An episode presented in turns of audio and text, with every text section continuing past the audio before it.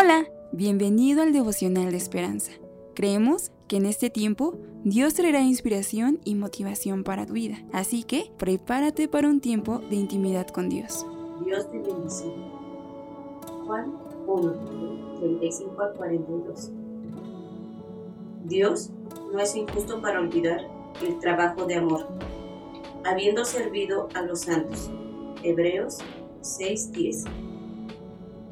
A veces siento como si fuera invisible, pero deseo tanto que Dios me utilice. Ana limpiaba el gimnasio del hotel cuando empezamos a conversar. Allí descubrí que tenía una historia asombrosa. Solía ser una adicta al crack y prostituta que vivía en las calles, dijo. Pero sabía que Dios quería caminar pero sabía que Dios quería que caminara con él. Un día, hace años, me arrodillé a los pies de Jesús y Él me liberó. Le agradecí por contarme lo que Dios había hecho y le aseguré que ella no era invisible. La había utilizado maravillosamente en nuestra conversación para recordarme a mí de su poder para transformar vidas. A Dios le encanta utilizar personas que los demás podrían pasar por alto. El apóstol Andrés no es tan conocido como su hermano Pedro, pero la Biblia relata que halló primero a su hermano Simón, Pedro, y le dijo, hemos hallado al Mesías, y le trajo a Jesús.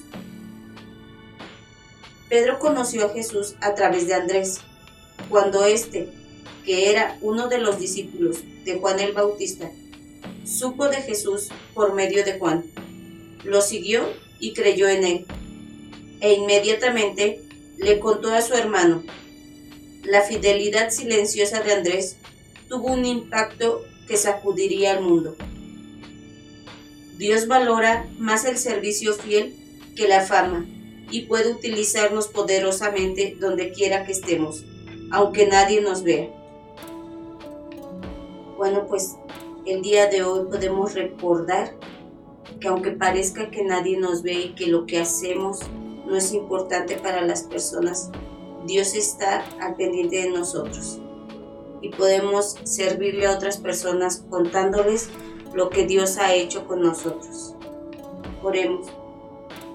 Padre, gracias por no pasar por alto nunca lo que hacemos, Padre porque tú estás al cuidado de nosotros, tú ves cada una de las cosas que nosotros estamos haciendo.